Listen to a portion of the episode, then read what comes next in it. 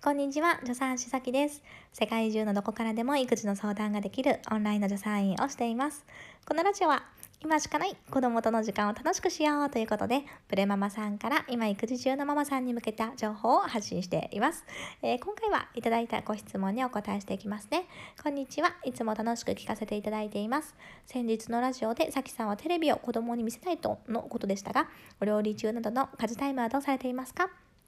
キッチンは危険がいっぱいで子供2人を安全に配慮して台所育児するのが大変で参考にさせていただければ幸いですということですね。ありがとうございます。わかりますよ。そう子供2人を見ながらねキッチン仕事はやっぱり大変。大変なんですけどもうちはねあえてあのベビーゲートをつけたりしてねキッチンに入れなくするっていうのはしてないんですよ。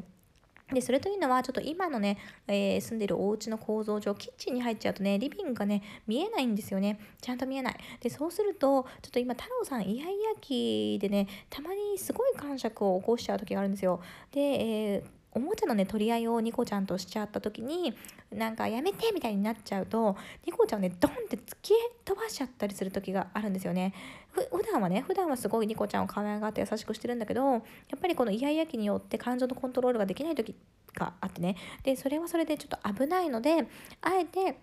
キッチンで私の目の届く範囲であの2人をね見ながら家事をするっていう風にしているっていう背景があります。ということでじゃあ、えー安全にね、えー配慮するために何を工夫しているかっていうと、まあ、一つはもう根本的に危ないだろうと思うことは排除する。でもう一個は、えー、と2人がご機嫌でキッチンに滞在できるような工夫をしているこの2つです。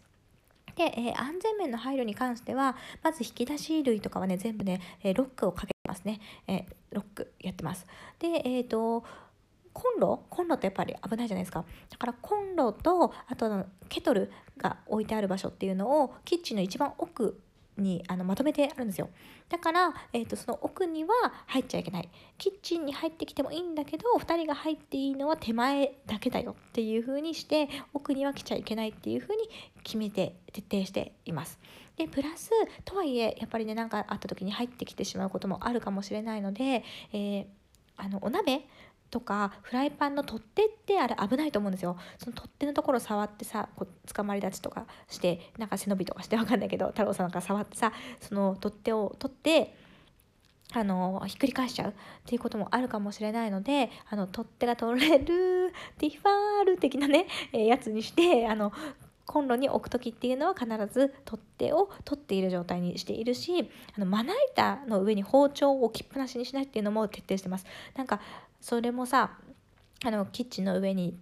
なんていうの捕まってでまな板をこう引っ張った時にもしそこに包丁が置いてあったら包丁が落ちちゃうじゃないですか。危ないですよね。だからえもう絶対に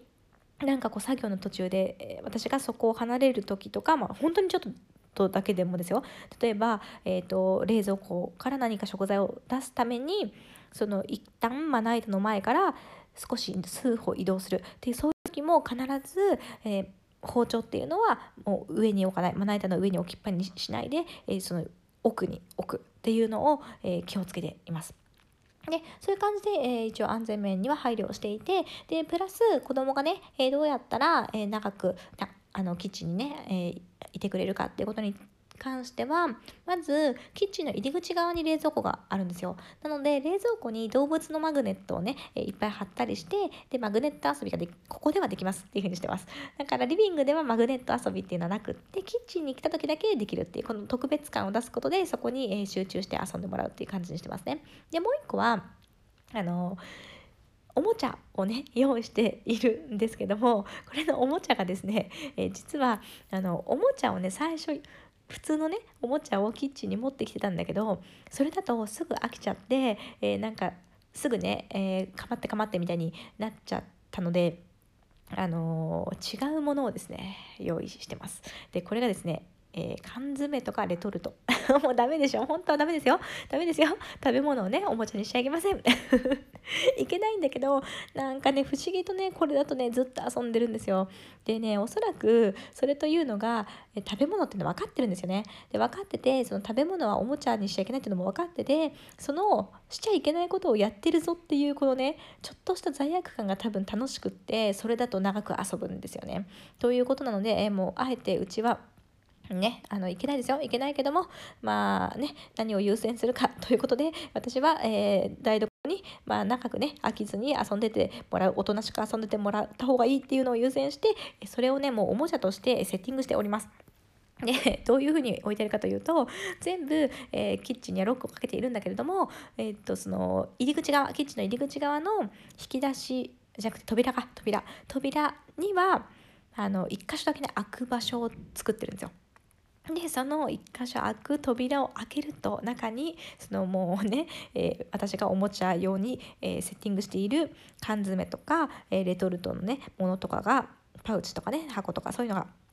置いてあるんですね。でそうするとキッチンに来るといそいそとですよそこからもうそれらを出して。で太郎さんは缶詰を積み木みたいにね積んで遊んでみたりニコちゃんはなんかいろいろさなんか結構レトルトとか缶詰とかってカラフルじゃないですか。だからきっとニコちゃんはそれが面白くってなんかいろんなものを持って掴んでなんか話したりとかして結構なんか楽しくね遊んでいるんですね。でこれが毎日のことなんですけどなぜか毎日飽きずにね本当に やっています。でまああとは太郎さんがね何かしらのおもちゃ絵本とかを持ってきてで絵本読んでとかって言うから今読めないからちょっと絵本の中からクイズねとか言って